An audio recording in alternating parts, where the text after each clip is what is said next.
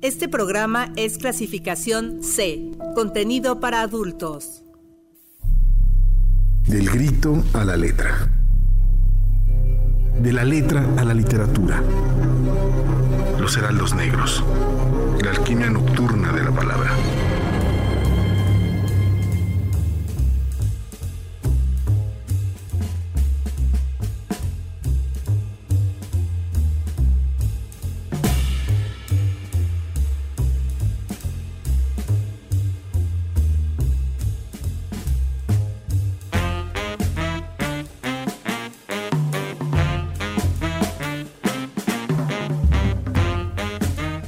Las 8 con un, dos minutos aquí en el 99.7 de FM. Muchísimas gracias por seguir aquí en compañía de Uniradio, la, la estación de la Universidad Autónoma del Estado de México. Esto es Los Heraldos Negros y este día, como todos los lunes, a las 8 en punto de la noche, estamos reunidos aquí en esta cabina, calurosa por cierto. Eh, querida Arlet, ¿cómo andas? Ever, ¿cómo estás? Muy bien, gracias. Yo no diría, fíjate que hoy no la siento calurosa. No, no, híjole, No, yo sí la como- siento fresca. ¿Fresca? Sí. Eh, ahorita, ahorita verás. ya, con el calor de la charla, Sí, eh, sí, sí, se va a volver insoportable. Sí. Pero, pero bien, ando bien. Tú a ver qué tal. Pues sí, yo también me parece que está bastante afable el, el día de hoy, quizá porque ha estado nublado. Pero bueno, ya, ya está el crepúsculo eh, asomándose para que ah, se abra paso a esta alquimia nocturna de la palabra. Estos que son los Heraldos Negros, el programa de literatura de Uniradio, la estación de la Universidad Autónoma del Estado de México. Y pues bueno, y este, este trío de, de haces, ¿no? Que tenemos aquí al micrófono, más nuestros operadores Oscar Bermúdez y Kike DJ. Ya saben que se pueden poner en contacto con nosotros vía WhatsApp al 72 26 49 72 47 o al teléfono en cabina 72 22 70 59 91. Vamos a aprovechar una buena coyuntura mensual que hace el mes de junio para que durante las próximas dos semanas, es decir, esta y la próxima, la dediquemos a literatura LGBT y más. Que es un tema bien amplio, ¿no? Y que desde hace mucho tiempo existe y que podemos Sí. Creo que es un tema que da para mucho, mucho, mucho, mucho más. Desde que creo que desde que existe el lenguaje como tal y la literatura Seguro. como tal eh, es un tema que ha estado siempre eh, oculto, eh, por ahí los dobles sentidos, marginado muchas veces y se ha transformado, ¿no? Como se ha transformado la humanidad y la manera de ver, pues eh, eh, de- el, el ser gay, ¿no? El, disidente en algún momento se llamó, ¿no? Disidente sexual, Sí. preferencias. Ahora ya estamos muy avanzados en los términos y en los conceptos que, que, que definen algo que pues se imaginaba, se intuía y por miedo y desconocimiento pues se negaba, ¿no? Y todavía pues tristemente. Era lo que iba a decir. Y que increíble que ciertas, no, bueno, ahorita vamos a, a hablar acerca de nuestras propuestas literarias que traemos el día de hoy. Pero hay una que es justo la que yo traigo, no voy a adelantar el título ni la fabulosa autora que de la que vamos a hablar. Pero ella menciona en uno de sus eh, prólogos, que justo da esta novela corta, ella le, le- lo escribe 25 años de haberse publicado esta novela y dice, la idea era igual y cambiarla modi- o modificarla en dado caso de que viera algún cambio de tipo social, político, y dijo, no tuve que cambiarle nada, porque 25 años después de la publicación de este libro, todo sigue exactamente igual y estático, hablando de cuestiones de represión y de discriminación de esto de las Claro. preferencias sexuales. ¿no? Claro, claro. Creo que tenemos, traemos ahí eh, una probadita de varias épocas, varios estilos, eh, algunas consagradas, otros en ciernes y otros por ahí un poco también un poco al margen, ¿no? Entonces creo que ahí va a haber, va a estar, va a estar, va a estar chido, va a estar chido, así que quédense, ¿no? Sí, va, va a ser una, una buena eh, opción porque va a estar, eh, como bien dijeron, este variadito y, y con muchas visiones desde lo francés hasta algo que tiene que ver con, con estos mo- movimientos migratorios y como dices, alguien tan, tan, este, tan disidente también, ¿no? Tan, en las afueras de los cánones y de, y de todo, ¿no? Como es el que va a, a- a presentar este Alonso. Pues antes de entrar en materia, vamos a escuchar la primera canción del día de hoy, un clásico de Garbage, de esta banda liderada por Shirley Manson. Vamos a escuchar Androgyny. Y ahorita regresamos.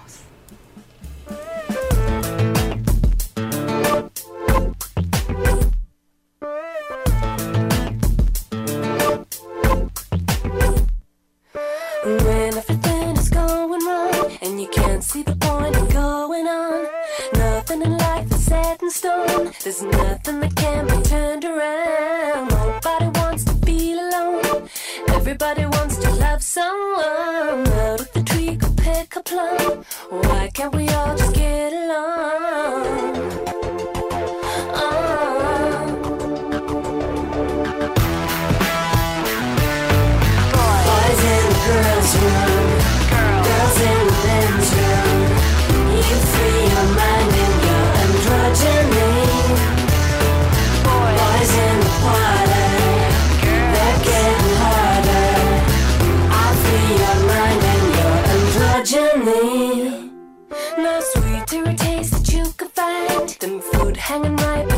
vine. There's never been an oyster so divine, a river deep that never runs dry. What you need, what you need, what you need,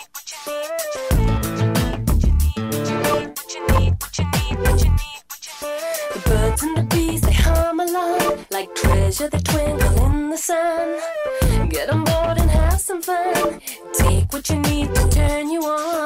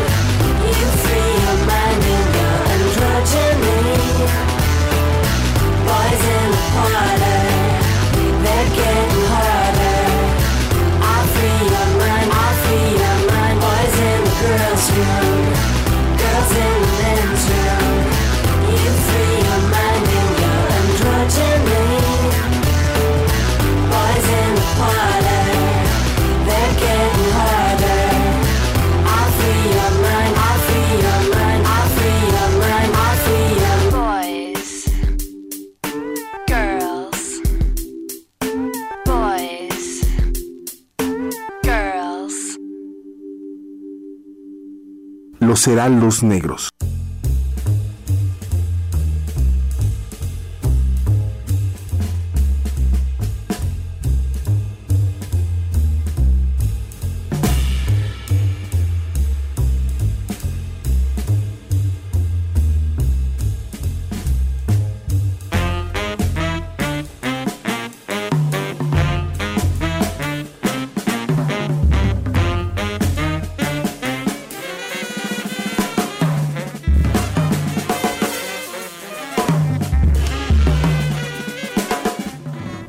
Perdone, ya nos estábamos aquí clavando en el tema y ni siquiera estábamos al aire. Escuchamos a Garbage con este sencillo que es Androgyny.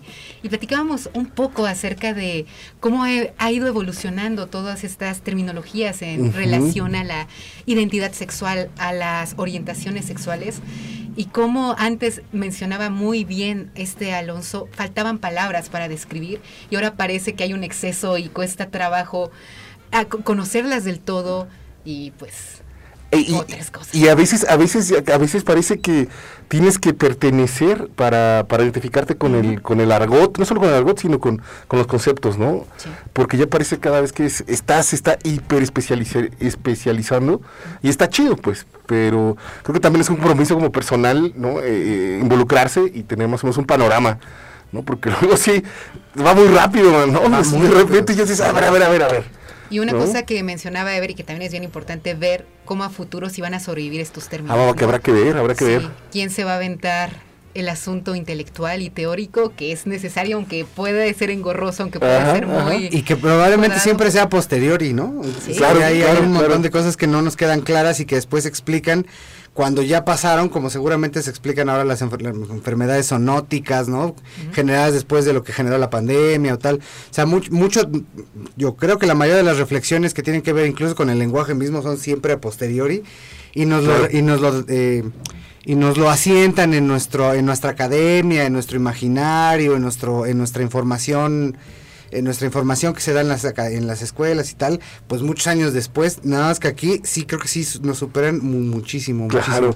Yo que, que estaba pensando que cu- cuando estábamos en la prepa, justo cuando sonaba Garbage, que estábamos en la prepa, el, al menos Alonso y yo, Sí. que somos un Sí, poquito no, ya más rucos, ¿no? ¿Qué les digo? pues todavía era todavía era muy complicado que salieran eh, eh, las personas de la comunidad LGBT plus de que salieran del closet en Claro. Toluca, ¿no? Sí, sí. Yo recuerdo mucho a un amigo que salió del closet, después se volvió este activista, tuve- lo, lo mataron por crímenes de odio en, en 2005, ¿no? Y ahora ya pues las legislaciones, la mayoría de las legislaciones pues ya tienen eh, pensado o hay algunos matices en torno a la adopción. Bueno, primero el matrimonio que ya está aprobado en muchos lados, la adopción que no sea estrictamente heterosexual, pues o sea, hay eh, lugares en donde la adopción homoparental pues está permitida, ¿no? Entonces hay un montón de cosas que hace o que hace tiempo pues no está, hace tiempo que tampoco es tanto, ¿no? 15, Claro, 16 años, claro. no existía y, y No. que de pronto pues aquellos que crecimos con, con unas ideas pues ahorita estamos superados como que como yo por ejemplo. Sí, de ¿No? what, what. Ahí sí me quedo con la cara de what. Pero yo creo que la literatura, en ese sentido, eh, si bien va a tardar un rato en que se consolide, ya se está haciendo, eh, desde la academia, desde lo conceptual, eh, y, a ver, y a ver su repercusión social, yo creo que la literatura siempre va un paso adelante, man. Arlet. Creo que la literatura siempre lo, lo, lo predijo, lo, vi- lo vivió, lo registró, Sí. lo analizó, lo reanalizó, y creo que la literatura siempre ha sido el espejo, el, re- el refugio para muchos y para muchos también el arma, ¿no? De, de para protestar, para reflexionar sobre su identidad, para reflexionar sobre su papel en un mundo tan grotesco como es este. Y, y- y ahí ha estado la literatura siempre como testigo, no tan mudo, de, de, de- de toda la comunidad, ¿no? LGTB más, ¿no? Sí. E igual incluso ver cómo es- ha, ha evolucionado el propio lenguaje dentro del panorama Claro, literario. claro. Pues la, la novela que yo traigo, pues finalmente es de 1929, ¿no? Uy, uy. Que, que ver cómo es poco a poco ha evolucionado esta manera de representar la homosexualidad, que aquí es muy velada, ¿no? Uno, digo, sí lo intuye, pero no es como que de una manera literal aparezca la palabra homosexual o gusto Claro. por hombres. No, no, no, todo es velado, ¿no? Como es eh, el, el- el- el oído más bien los ojos atentos del lector que pueden captar entre líneas qué es lo que está sucediendo con el personaje, por ejemplo. Y pasar a las propuestas que ustedes traen que son mucho más contemporáneas Claro. y que eh, sí, ¿no? Se dan el lujo de crear otro universo Ajá. dentro del absurdo, por ahí hablar también no solamente de cuestiones de sexualidad, sino relacionado, re- relacionándolas con temas de migración, ver cómo también es un monstruo gigante de la literatura, cómo ha abarcado el tema, pero también ver que tristemente mucho no ha cambiado. No. No. Y, vez- y ahí hay un matiz muy particular que tiene que es eh, a, a veces el que hay en el fondo de muchas de estas novelas, sobre todo de las de la primera de las primeras, ¿no? Que, que tienen que ver con cosas tan pues tan comunes como el amor, ¿no? En el sentido de la desilusión, de la traición, del disfrute de la sexualidad, ¿no? De, de pues los problemas que todas las parejas tienen, sean de, de todas las vertientes posibles que hay, ¿no? Y que esas, digamos que en interacción, eh, pues de pareja, de la intimidad de tal, parece que no han cambiado tanto, ¿no? Sí. Pero qué tal que le saludamos al público, a, o mejor dicho, invitamos al público que nos eh, escriban o nos manden un, un mensajito para que eh, nos platiquen si han leído alguna eh, obra de literatura de la comunidad LGBT+, ¿no? Al 7226 49 72 47 para también medir ahí ese, Claro. ese, tem- ese, pues ese termómetro, ¿no? Seguramente hay, pues, o sea, uno reconocerá de pronto a Safo de Lesbos o a Salvador Claro. Novo, ahí Sí, por ahí. sí. Ajá, ajá. Monsiváis, ¿no? Oscar Wilde, Oscar, Oscar Wilde. Wilde, claro. Y sobre todo para volver, y se las mando otra vez a su cancha, a esto que, que venía, o que decía Salvador Novo antes, eh, por- también por ahí por los 20, del amor que no mencionaba su nombre, ¿no? Uh, sí. Que, que hay, que hay que tomar en cuenta en el contexto de, de la autora que, que, que, que trae Saret, pues que era perseguidísimo, incluso en algunos países era ilegal. Sí, y en parte es autora, entonces también las mujeres, el plus de estar con- condenadas a los trabajos del hogar, eh, y ella que se dedica a, a la literatura y a la traducción, Sí, que tiene una vida además bien poco convencional, ¿no? Sí, es, es algo que hay que tomar en cuenta en el momento de crear, ¿no? Sí, claro. Y, y lo que está diciendo es algo muy arriesgado para la época, por, to- por su condición como mujer, su condición como, como, como homosexual, ¿no? como lesbiana, como se asume en algún momento, y, y la obra que saca, ¿no? Un, un- un- un ma- un matrimonio que, que parece ser el drama, ¿no? De, de la época, un matrimonio donde él siempre ha sido sometido por el patriarcado, ¿no? Y hacer, pues, identificarse como, como heterosexual, ¿no? Sí. Y ya usando palabras como de ahora, ¿no? Y que, y que recuerda también un poco, pues, bueno, a lo mejor no había tanto tanta restricción social, pero también recuerda la relación de, de Adriano con Antifon, Anti... Ay, no me acuerdo cómo se llama. Ay, se me fue el... Pues, y, el- y en realidad, bueno, ya ahorita ya, ya, El- ya el- spoileamos Ya, ya, básicamente, sí, vamos a entrar.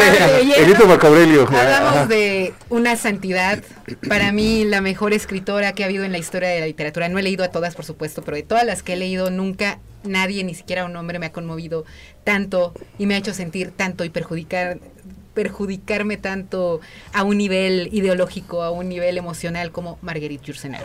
Esta diosa belga que ya mencionábamos que tuvo una vida muy poco convencional. Su padre, ¿no? Que era básicamente un nómada, no le gustaba establecerse en ningún lado y le enseñó esto a, a Marguerite. Le enseñó griego, le enseñó este latín.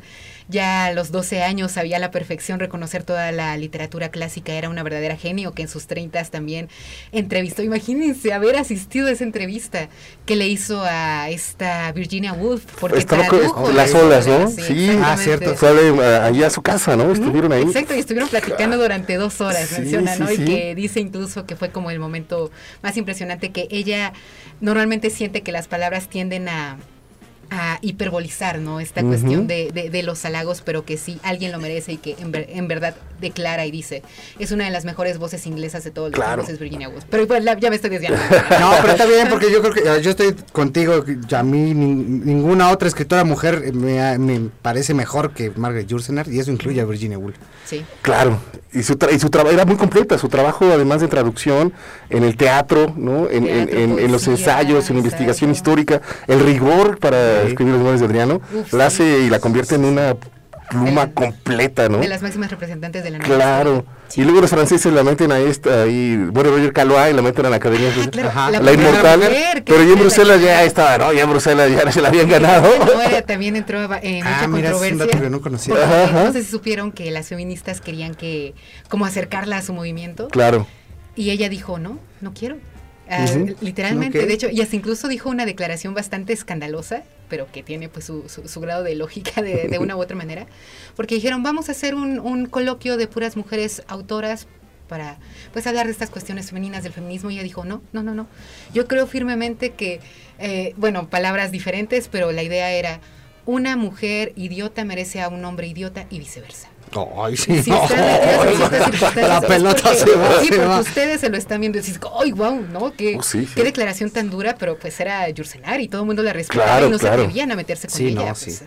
Pero ahora sí voy a entrar a- al texto que quiero ¿Qué es, platicar qué es, el día Arlet? de. Una de sus primeras, de sus primeras novelas, incluso su padre todavía alcanza a leerla, Exacto. ¿no? Sí, de hecho la escribe Ajá. cuando tiene 26 años de edad Sí, solamente, muy joven. Súper chavita. y que es Alexis o el Tratado del Inútil Combate. Alexis, que incluso ella también lo menciona, se inspira en la égloga de Virgilio para sacar a Alexis, y el Tratado del Inútil Combate es un cambio por ahí, un, un juego que está basado en el Tratado del Inútil Deseo de André Guidé, que fue como uno de los grandes Uf, ídolos. o- otro más. Exactamente. Sí, sí, sí, claro. ella dice, tal vez no tiene mucho que ver mi, mi, mi novela con este. De hecho, si hay una relación muy clara que tiene esta novela es con Rilke.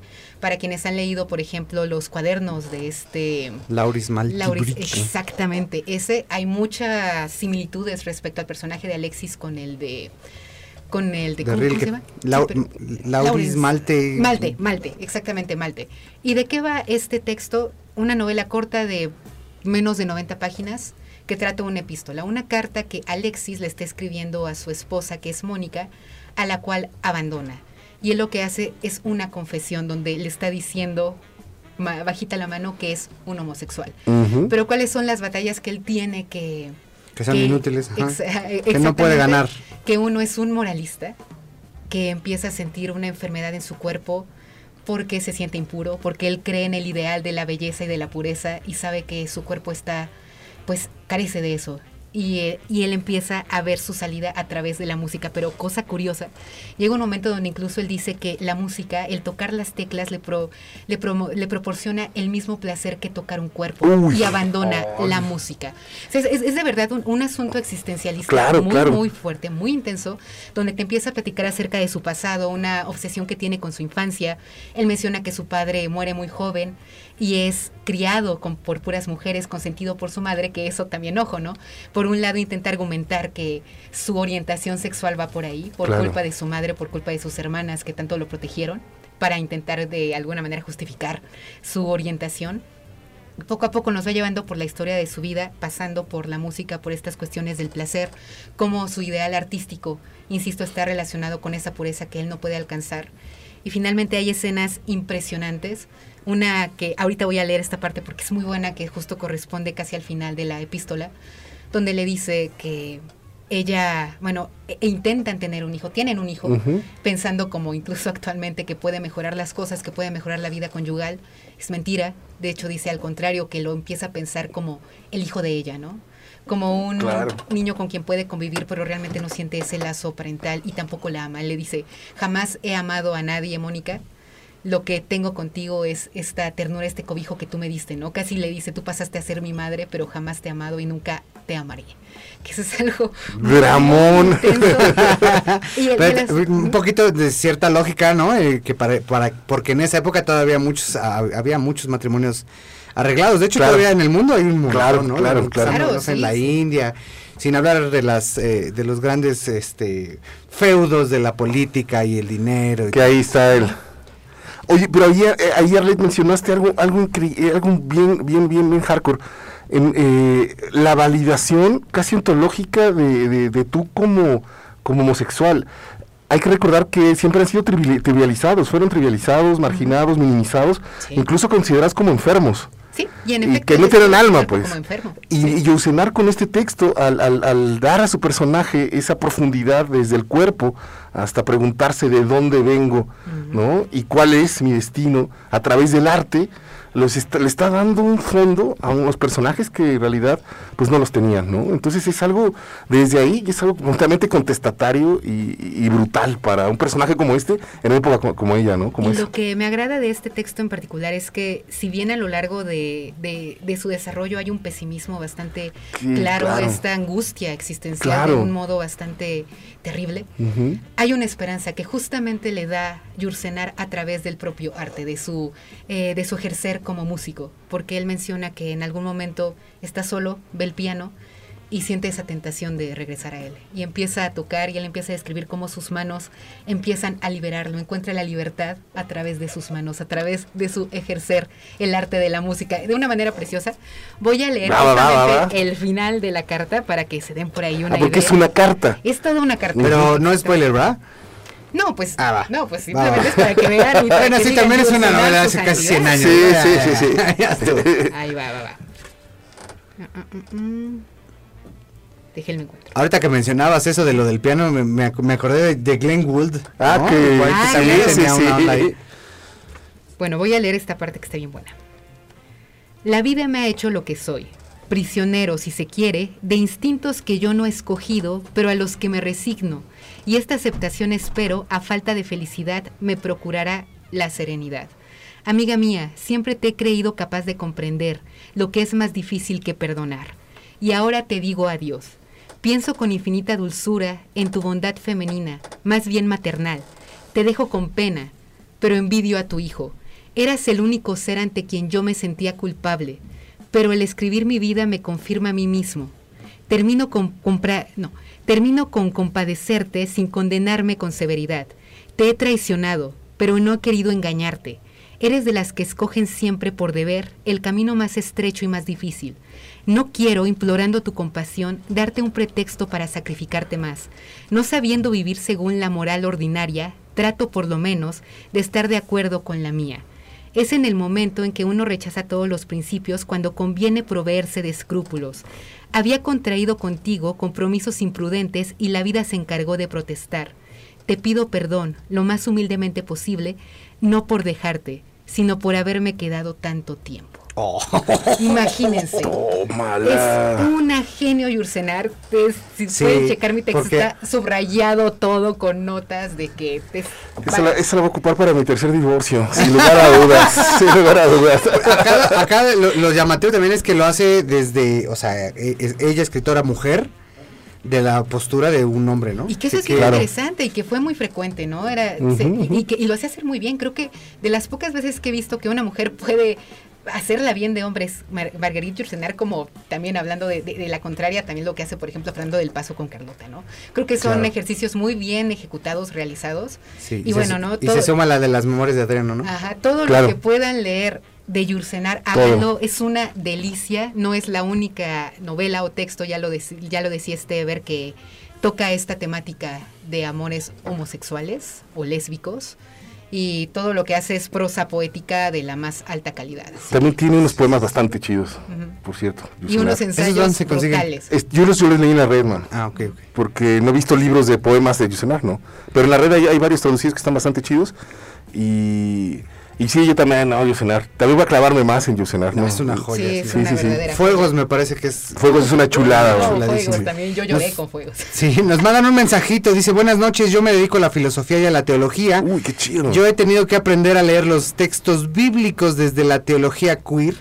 Ha sido todo un descubrimiento para mí enfrentarme a esto, a textos antiquísimos, descolonizarme de una hermenéutica y, y descolonizarme de una hermenéutica fundamentalista. En la Biblia encontramos amores prohibidos por el patriarcado, pero ta- están, pero están ahí para interpelarnos. Hay mucho por descubrir, reinterpretar y pensar. He llegado a pensar a través de una hermenéutica de Ricoeur, de la sospecha, que San Pablo pudo haber sido homosexual. Bueno, por ahí está el San Sebastián que era Uh, bastante Sí. Pronunciado, por Eh, decirlo así. sí, ¿no? erotic style, ¿no? Por cierto, la- el año pasado descubrí la literatura de Margaret Jursenar gracias al reto lector de Porrúa. Soy Emanuel Flores Rojas. Pues mm, mm, qué buen abrazo. mensaje, ¿no? Qué cosa Sí. tan tan tan interesante y, y, pues tan transformadora, ¿no? Me imagino que debe ser los textos más difíciles de, de- de leerse desde ese punto de Claro, vista. pero qué chulada, ¿no? Cu- Cuánta sorpresa hay ahí también, ¿no? Y ahorita vamos a seguir platicando al respecto. Si llegó por ahí otro mensajito, lo leemos, porque ya se nos, ya se- Sí, ya sí, se nos sí. está yendo el primer, del primer bloque el tiempo. Vamos a escuchar una cápsula, con esto nos vamos a corte y en un momento regresamos con más en Heraldos Negros. Voces de grafógrafes.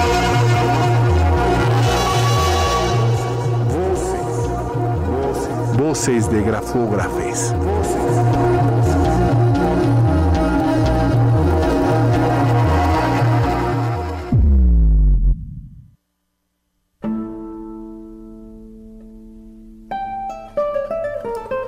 Hola, soy Iván García Mora y voy a leerles un fragmento de mi cuento La soledad te invita, el cual eh, forma parte de la sección extras de la revista Grafógrafes.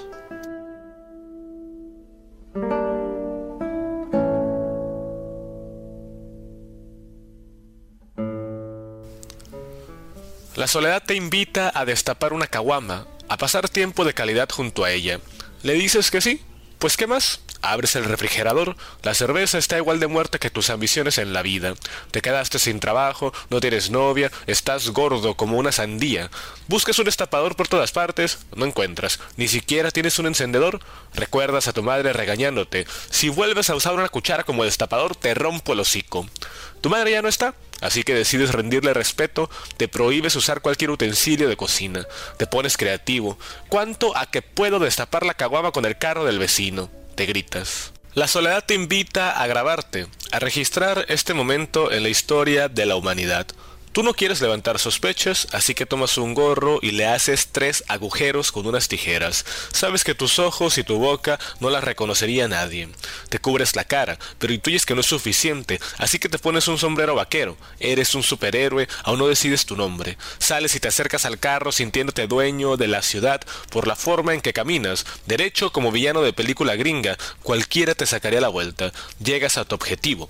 El vecino está dormido o viendo la tele con su esposa. A ti no te importa. Acomodas tu teléfono en el tronco de un árbol, lo inclinas lo suficiente para que enfoque justo en el espejo del carro. El celular ya está grabando, muestras tu cara cubierta y la cerveza. Te paras frente al espejo, colocas la punta de la caguama en su borde. Sin pensarlo dos veces, le das un golpe justo donde se unen. La tapa metálica se desprende. Al carro no le gustó tu golpe, su alarma llena de ruido la noche. Recoges tu celular y sales corriendo alzando la caguama como si fuera una antorcha olímpica. La soledad te invita a hacer un canal en YouTube. Tienes que aprovechar esa adrenalina. Vaquero caguamero. Te bautizas. El nombre del video es gasolina para tus emociones. Abriendo una caguama con el carro del vecino. Te tomas una selfie con el sombrero y tu pasamontañas improvisado. La primera no te gusta, así que te tomas otra sacando la lengua. Tu foto de perfil te hace sentir especial. Hay una sensación de poder que recorre tu cuerpo. El video ya forma parte de las redes. Sientes que acabas de destapar no solo una caguama, sino una nueva etapa de tu vida. Para esto, ya te acabaste la cerveza, quieres otra, pero a esta hora ya cerraron las tiendas. Te resignas y te duermes.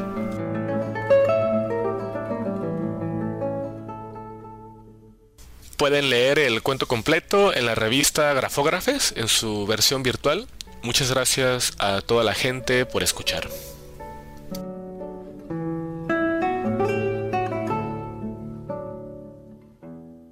Los heraldos negros.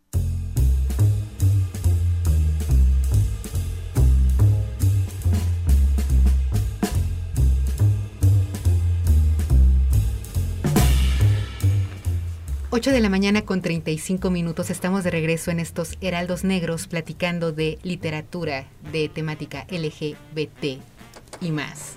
Antes de seguir con esto, les comentaba a este Alonso Yaver que ya encontré el parrafito que quería leer respecto a la, a la libertad que encuentra este Alexis en esta obra de Yursenar a través de sus manos y lo voy a leer, no está tan largo. Dice lo siguiente, para que igual se animen a leer más a, a esta belga maravilla. Dice, eran manos anónimas, las manos de un músico. Eran mi intermediario a través de la música, ante ese infinito al que llamamos Dios, y por las caricias, mi forma de contacto con la vida de los demás. Eran manos borrosas, tan pálidas como el marfil sobre el que se apoyaban, porque yo las había privado de sol, de trabajo y de alegría, y sin embargo eran unas sirvientas muy fieles. Me habían alimentado cuando la música era mi sustento, y empezaba a comprender que hay algo de belleza en vivir del arte, puesto que nos liberamos de todo lo que no lo es. Mis manos, Mónica, me liberarían de ti. Podrían tenderse de nuevo sin obstáculos. Mis manos libertadoras me abrirían la puerta de salida. Eso es una joya. Ay, Ahí lo cañitas. Y ahora sí, con eso cerramos pues ahí está. Alexis o el Tratado del Inútil Combate de Margaret Jursenar. Fue la recomendación de Arlet Pacheco. Nos escribió, más bien nos mandó un audio, eh, Ale Lastiri, que voy a poner nada más un, un fragmentito. Saludos, soy Handy, se me olvidó. Porque nos mandó otros, otros dos audios y es un poquito largo, extenso. Nos platica de una novela que había leído eh, sobre un, un homosexual, me parece gay, que hace las, las cosas de la casa y también de una sección que hay en el gráfico. Le, le agradecemos, le mandamos un saludo y los invitamos a que si, si quieren eh, participar en esta dinámica de lo que estamos hablando sobre la literatura de la comunidad LGBT+, pues nos manden un mensajito 72 26 49 72 47 y luego Alonso trae también un personajazo. Por favor, Sí, Alonso. yo quiero recomendarles mucho la, la lectura de un, eh, de un escritor, es, es un, es un escritor de, por ahí de- decía un, poe- un poema eh, eh, brasileño que, eh, que, Argentina, que Uruguay ha dado a los mejores poetas franceses, a los tres mejores poetas franceses, La Tremoto. y Bruno Tremoto, Superville y, y, y, y Laforgue y otro refiriéndose a Copy. Él es, él es un él es un argentino que cuyo padre tenía mucha actividad política, vivieron en el exilio, se fueron a Uruguay y de ahí brincó a París. Es eh, una rara avis dentro del panorama literario argentino, y eso que tienen muchas raras avis los argentinos, porque toda su obra, al menos toda, toda su obra estuvo escrita en francés. Y, y- él de, eh, siempre compaginó, y eso lo hace bien interesante, su, su, su obra narrativa, su obra literaria, con la creación eh, eh, visual. Él trabajó mucho tiempo. hasta el performance, Ajá, ahí está el performance. Él, él- él viene de la viñeta y del cómic y lo lleva hasta el teatro camp y, y el performance, que bien, que si bien no le gustaba mucho el, el- el- el performance, porque él decía que él estaba, que tenían que suceder cosas, man. que el performance era el registro de lo que no sucede, ¿no? Eh, sobre todo el happening. Él, él, para él la historia era importante, contar algo era, era, era importante y desde, y desde esos tópicos empieza a, a- primero a hacer teatro, eh, involucrado mucho con Jodorowsky y en el grupo Pánico, empieza a hacer un teatro que siempre está al borde de- del grotesco, un teatro duro, un teatro difícil, un teatro que buscaba la provocación directa a través de símbolos, eh, de reconstrucción de mitos, ¿no? Si quien Eh, recuerda el topo, ahí está. Recuerdo, recuerdo todo Jodorowsky. Ahí. Y también el Teatro Pánico, ¿no? El juego que todos jugamos por ahí también. eh, yo me acuerdo mucho que en la facultad, el primer libro de Teatro Pánico lo encontré ahí en la Facultad de Humanidades. Un librito café. También me voló la tapa de los sesos. Y ese teatro buscaba eh, la interacción, la, la ruptura de la cuarta pared, pero sobre todo buscaba a través de la violencia, de esa violencia creadora, esa violencia eh, mitificadora que rompe y reconstruye el mito, pues plantear eh, un tema. Eh, en algunos, algunos era una ocurrencia, lo cual que odiaba Copy, pero eh, tenían la- una labor que era contrarrestar todo el, el- el discurso oficial de alguna manera y, Sí. y- y siempre estaban eh, relacionados con, con lo callejero, con lo onírico, con el sueño, un coqueteo con el surrealismo brutal, pero también con los matarifes, también, ¿no? Con, con cierta eh, eh, eh, mm, trascendencia o ruptura del cuerpo, ¿no? Entonces, Copy creo que mama de eso y empieza a, a crear un teatro que primero rompe con, con los actos, es un teatro que sucede en el instante, no hay unos primero, segundo, tercer acto, en realidad es, son obras que suceden en ese pequeño y caótico mundo y de ahí los personajes eh, también responden a eso, los personajes de Copy pueden ser mujeres, pero al rato son transvestis Sí. y al rato te enteras que se operó el pene y al rato se entera que se dejó Sí, crecer los senos, ¿no? Esto de la figura del hermafrodita. Exacto. Que era, que era parte de lo que hacía él como, como provocación diaria en su forma de vestirse, Claro. de presentarse. Por eso creo que también a lo mejor estaba muy cercano de hacer ese tipo de performance, pensando que no estaba haciendo absolutamente nada, pero sí con ese afán provo- de provocación como tenían todos los de la vanguardia, ¿no? De espantar al burgués. Claro, Sí, y sí. sí, y sí realmente les- lo, lo llegaron a espantar. Él mismo tiene, tiene obras para una sola persona y él les hacía ciertos monólogos llenos de violencia, algo muy chido, que lo compara mucho con Manuel Push, eh, esa fascinación por el cine estadounidense y por la cultura pop. Sus personajes son realmente... Rita Hayworth, Ajá, Rita ¿no? Hayworth, Ma- Marilyn este, Monroe, ¿sabes? Lagarbo. Lagarbo, y sus personajes se llaman de esa manera, ¿no? Entonces toma... Como Marlene Dietrich, que es una de las Exacto. primeras eh, que, que fue de la comunidad lésbica, ¿no? todos esos símbolos, todos esos símbolos que, que calaron tan profundamente en Latinoamérica y en Europa, pues él, él- él- él los maneja para, para su obra. Sus personajes también eh, siempre están cambiando, cambiando de pieles, cambiando de cuerpo. Son muy camp. Leí una tesis, bueno, no la leí completa, pero era sobre teatro camp. El- el- la onda camp es que todo lo exagerado cuando los personajes son eh, ultra maquillados, muchas joyas, ¿no? Y son eh, triviales, falsamente triviales, ¿no? Eh, eh, pero que en el fondo están tratando de, de decir algo, ¿no? Entonces este- este, este teatro campo de, de, de Copy y la narrativa de Copy siempre estuvo en ese tenor. Eh, yo no sabía que había sido también eh, activista, él muere de SIDA, pero en, el- en su teatro no le ves como el panfleto, digamos. El, teatro de él era el, arte, la obra en sí, ese pequeño mundo caótico, era el grito y el alarido pues, de una generación que estaba muriendo de SIDA, por ejemplo. ¿no? Entonces, eh, Copy se, se me hace brutal. Extranjero es algo que me interesa mucho. Extranjero porque escribió en francés y no era su lengua materna, pero cuando, cuando escribe en español también parece que no es su lengua materna, ¿saben? Entonces, esa sensación... falta de pertenencia. Exacto, esa falta de Y eso pertenencia. yo creo que justifica incluso la ruptura que hizo a nivel lingüístico, ya cuando Sí. uno lee su obra. A mí me llama mucho la atención que hay ocasiones en que no hay concordancia en lo que dice y no sé, por ejemplo, puede decirte cansada, querido, porque hay esta insistencia de no ver un cuerpo como Exacto. tal que pertenezca de uno u otro. Vemos esta cuestión hasta del andrógino, ¿no? Exactamente. Sí. Y, Que, que podría ser lo que ahora es el, esta E, ¿no? La X, que es claro, Sí, claro.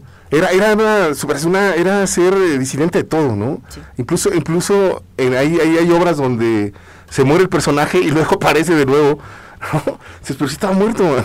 Eso no tiene la menor importancia. Y él sigue contando. Entonces, este absurdo, eh, en, en la lucha de la guerra de las mariquitas, llegan unas transvestis extraterrestres, matan a, a Foucault, ¿no? A la Foucault que estaba ahí en una orgía con chavalillos, ¿no? Sí, sí. Eh, llegan, son masoquistas, su mundo está repleto de masoquistas, ninjas transvestis, eh, curas, pedófilos.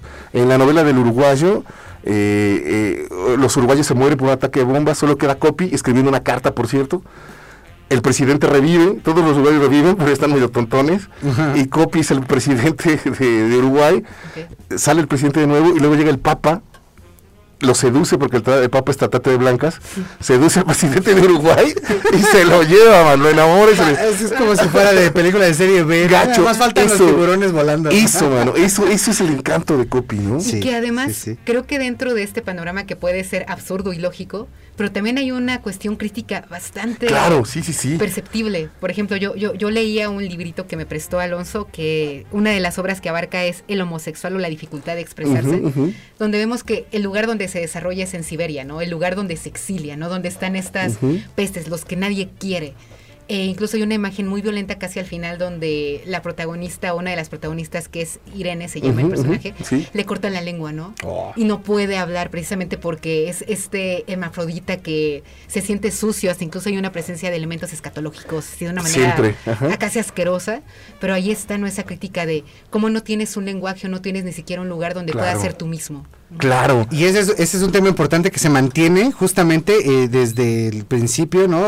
Pensando desde Sauco de Lesbos, enfatizado en el amor que no que no puede mencionar su nombre, ¿no? Que- Exactamente. Que, vendrá ahorita en, en- en la parte que me toca a, a mí en, en mi libro, en el libro que voy a recomendar, pues, que es, es justamente eso que estábamos cuestionándonos, que nosotros todavía no alcanzamos a entender y que va muy rápido, que tiene que ver con estas terminologías. Claro, claro. Pues para terminar, eh, por ahí hay un libro bien bueno de César Aira, este narrador también argentino, que unos También. lo odian, otros lo aman. También rara vez, sí. Rara avis de la narrativa latinoamericana, en uno de sus millones de libros, no sé cuántos tenga César Aira, eh, uno es una, una lección donde invitaron a un ciclo de charlas de cómo leer a, y él eligió a Copy como su tema de, de- de charla con los jóvenes universitarios, y publicaron, se llama así Copy, de César Aira, y está muy, muy clavado, hay cosas en las que no estoy muy de acuerdo, pero da una perspectiva mucho más amplia, habla del mito, del surrealismo, eh, del lenguaje, de lo extranjero, tiene muchísimas, muchísimas cosas que dan una lectura más amplia de, de, de Copy. Por lo pronto, para mí es divertidísimo, es atroz, es sucio, Sí. es grotesco y es vulgar. Entonces, y eso, bienvenido sea, ¿no? Entonces, léanlo. Y, y- y otro que está editado en México, de verdad no sé si siga, lo editó el Conaculta Ediciones El Milagro, que se llama El homosexual o la dificultad de expresarse. Son tres obritas de teatro, bastante chéveres, eh, traducidas por Luis Zapata. Entonces, y hay fotos de, de Copy actuando. Entonces, si gustan por ahí encontrarlo, y aparte la edición es muy bonita, tiene como un mantel de flores ahí en la portada. Eh, encuentro, no lo dejen ir. Así que, pues ahí está. Yo traigo a Copy esta otra manera, ¿no? De, de, de, De afrontar- revelarse. De revelarse, de, aceptarse o, o vislumbrarse, intuirse y demostrarse hacia el mundo, ¿no? Pues ahí quedó. Segunda recomendación. Antes de ir a la última, pero no por eso menos importante, vamos a leer otro mensajito que aquí nos llegó que dice: Hola, yo estoy leyendo Las Malas de Camila Sosa Villada. Está heavy. Saludos para los tres. Soy Gaby Lara. Gaby, Gaby, un abrazote. abrazote. Gracias por seguir el programa. Sí, un abrazote que ganó el último premio Sor Juana que da la FIL, esta Camila Sosa, eh, trans, y, y que hizo un discurso hermoso y devastador cuando le recibió el premio. Es el, si lo pueden buscar, debe estar ahí todavía en las redes, es buenísimo. Pero mientras, vamos ahí con un clásico, ¿no? De Café Tacuba.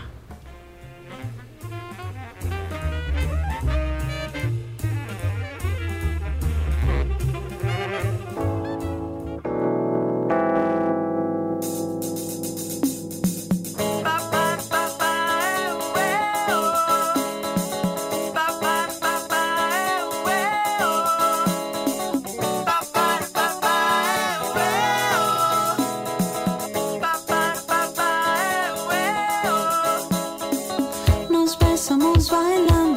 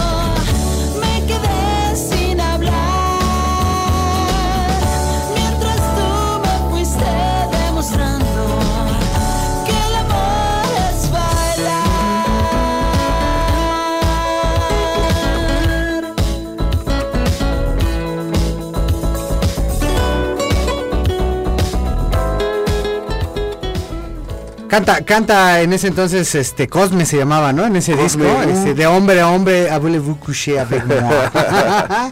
que fue probablemente de muchos de mi generación, así como la primera vez que, ah, mira, en esa canción dice eso, ¿no? Sí. Pero bueno, a lo mejor yo era el persinado. No, de hecho, hasta yo ahora me doy cuenta. ¿Sí? No me doy cuenta. y es una de las canciones que, que siempre que hay un concierto todo el mundo canta, Ajá, baila, ajá. ¿no? de, de, de Café Tacuba. Yo traigo un, una invitación primero y luego una eh, un premio de los de aquí de la UAM. La invitación es porque antes de que se me acabe el tiempo, porque luego me voy como como hilo de media, es como chivo en cristalería. El jueves a las 5 de la tarde voy a estar ahí con, con eh, Alma Mancilla en, hablando sobre el Bloomsday y eh, el Ulises de, de James Joyce y va va a estar ahí chévere porque vamos a hacer una ahí como vamos a disfrazar de, de los eh, locos 20, ¿no? A ver si le sale. Yo nada más voy a quitar la, la barba. Eh, y yo, y, y en la- esa es la invitación. Ahí es en el Museo Casa Toluca. Y el libro que voy a recomendar es el que se ganó el año pasado el Premio Internacional de Poesía Gilberto Owen Estrada que da nuestra máxima casa de estudios. ¿Se que hace unas semanas platicamos con el editor de, de nuestra máxima casa de estudios y hablaba de estos premios? Este de Ingrid Bringas se llama Frontera Queer. Y aquí, además de lo que hemos estado mencionando, viene toda la... eh, como, como el catálogo de violencias sistémicas que hay en contra no solo de la comunidad homosexual, sino de la comunidad trans, de la comunidad migrante, de la violencia sistemática de la raza, ¿no? Evidentemente lo que tiene que ver en el género y todo lo que se plantea en este lenguaje que necesita otras palabras o que no puede que no podía decir su nombre como como hay ¿no? Entonces estamos hablando personajes rechazados, marginados, algunos con culpa, ¿no? Con alguna suerte de liderazgo dentro de esa misma eh, caravana migrante, por llamarlo así, y que están buscando la independencia que nunca pudieron encontrar en su lado, ¿no? Entonces es un libro sobre una front varias fronteras. La primera frontera queer es la frontera física, ¿no? Son migrantes trans que quieren cruzar al otro lado, al sueño americano, y que ahí pues van sufriendo lo que sufren todos los migrantes, pero con este triple Claro. violencia que le implica eh, pues la condición LGBT+, ¿no? Entonces, eh, y una esa es la primera frontera. La otra frontera es evidentemente la, del- la de la sexualidad, el género y la identidad entre quienes son eh, quienes están cambiando en esta eh, de, de estas eh, de estas condiciones binarias y en el último eso es lo que creo yo la última frontera es la que tiene que ver en el lenguaje y eso implica que esta mujer eh, Ingrid Brin- Bri- Bringas utiliza palabras en inglés en quechua en mapuche en, en eh, eh, en una utiliza lo- los eh, personajes equivalentes a los mushes oaxaqueños, pero de eh, pues de la zona, por ejemplo, del, del- de los quechuas y de los y de los mapuches, que tienen un término específico. El de los mapuches se llama huelle, espero que mi mapuche haya sonado bien. y en el caso de los quechuas son los carimachos, que tienen esta este tercer género a- a- a- asimilado por toda la sociedad como le pasa a los mapuches. Voy a leer nada más un, un poemita porque, bueno, si puedo ahorita me dicen si todo Sí, sí, chance, sí. ¿sí? Pero este me queda como, me parece como muy explícito y, y muy certero para tratar de hacer toda esta confluencia de lo que estamos mencionando. Se llama espejos. Donde quiera en esta ciudad que esconde a sus bestias hay espejos. Los que gritan, los que te piden te identifiques. Dejes a un lado el maquillaje. ¿Quién eres? ¿A dónde vas? Soy la mujer y la extranjera, la odiada y el hombre, una desconocida, una nómada, la de un hogar lejano, la que se dice al espejo él y yo. El viento es tibio y en este autobús pienso cruzar la frontera. Bastante, bastante Oh. chévere. Y luego, pues bueno, bien, es- es- esto está la- el cuestionamiento sobre todo de, de, de la identidad y luego el tema que tiene que ver con la violencia de todos los migrantes, ¿no? Señas particulares. Si no vuelvo, que me recuerden por el lunar, el cabello quebrado, el diente postizo, por este hombre que ha cambiado su cuerpo antes de Afrodita, los pinchazos de testosterona en las piernas o el tatuaje adolescente. Y si vuelvo a mi patria, seré apenas ese hombre y todo se habrá borrado, mi, mi nombre y mi origen, la sonrisa que dejé regada en las vías. Pum, vale. Sí. Una chulada, está súper cortita, se puede conseguir de manera gratuita en el repositorio de la universidad, ¿no? Entonces, la, la edición impresa está bastante bonita con, con, con una alusión justamente a algunos de los colores de, de todo el abanico que tiene el LG LGBT+. Y pues bueno, Ingrid Bringas también lo hace bastante bien y, y es mexicana, joven, no creo que tenga más de 35 años, de Zacatecas, si no me equivoco. Es de- es de y, Monterrey, pues, creo Es de que- Monterrey, ajá, cierto. ajá. Sí, sí, sí, sí, cierto, cierto. Y, y, pues bueno, está editado por nuestra máxima casa de estudios justamente en este Premio Internacional de Poesía Gilberto Owen Estrada en la edición número de 2021. Sí. Que también es, eh, trabaja ahí en derechos humanos y está muy involucrada, también es activista, ¿no? Se define como poeta y activista. A mí me, me causa mucho riesgo eso, pero pues, eh, ¿no? Creo que lo supera muy bien en este libro, ¿no? Sí, sí, sí. a- otros de sus poemarios en realidad a veces ni siquiera tocan el tema, ¿no? Por ejemplo, los dos primeros que yo leí tienen que ver con eh, la ausencia del padre cuando muere, ¿no? Y, y cuestiones corporales de...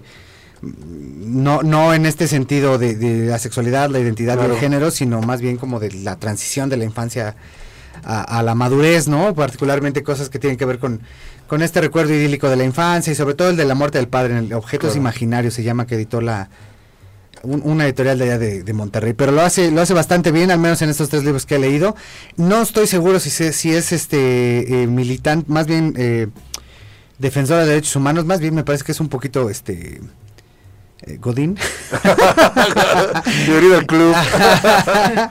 pero sí, eh, sí, sí, su, su poesía sí está ya más cerca de la militancia, al menos en lo último que ha Claro, porque también hay eh, la, la, la comunidad trans, la pandilla trans, pues es, y estaba leyendo cifras y la, la edad eh, promedio de vida son eh, 30 años. Uf.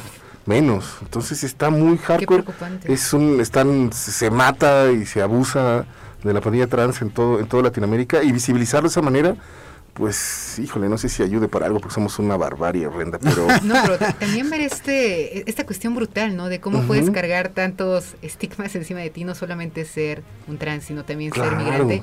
Hay por ahí unos versos impactantes. Hay uno que hasta incluso escribí por aquí en mis notas que dice: El pecado de ser foráneo a veces es peor que el de ser marica.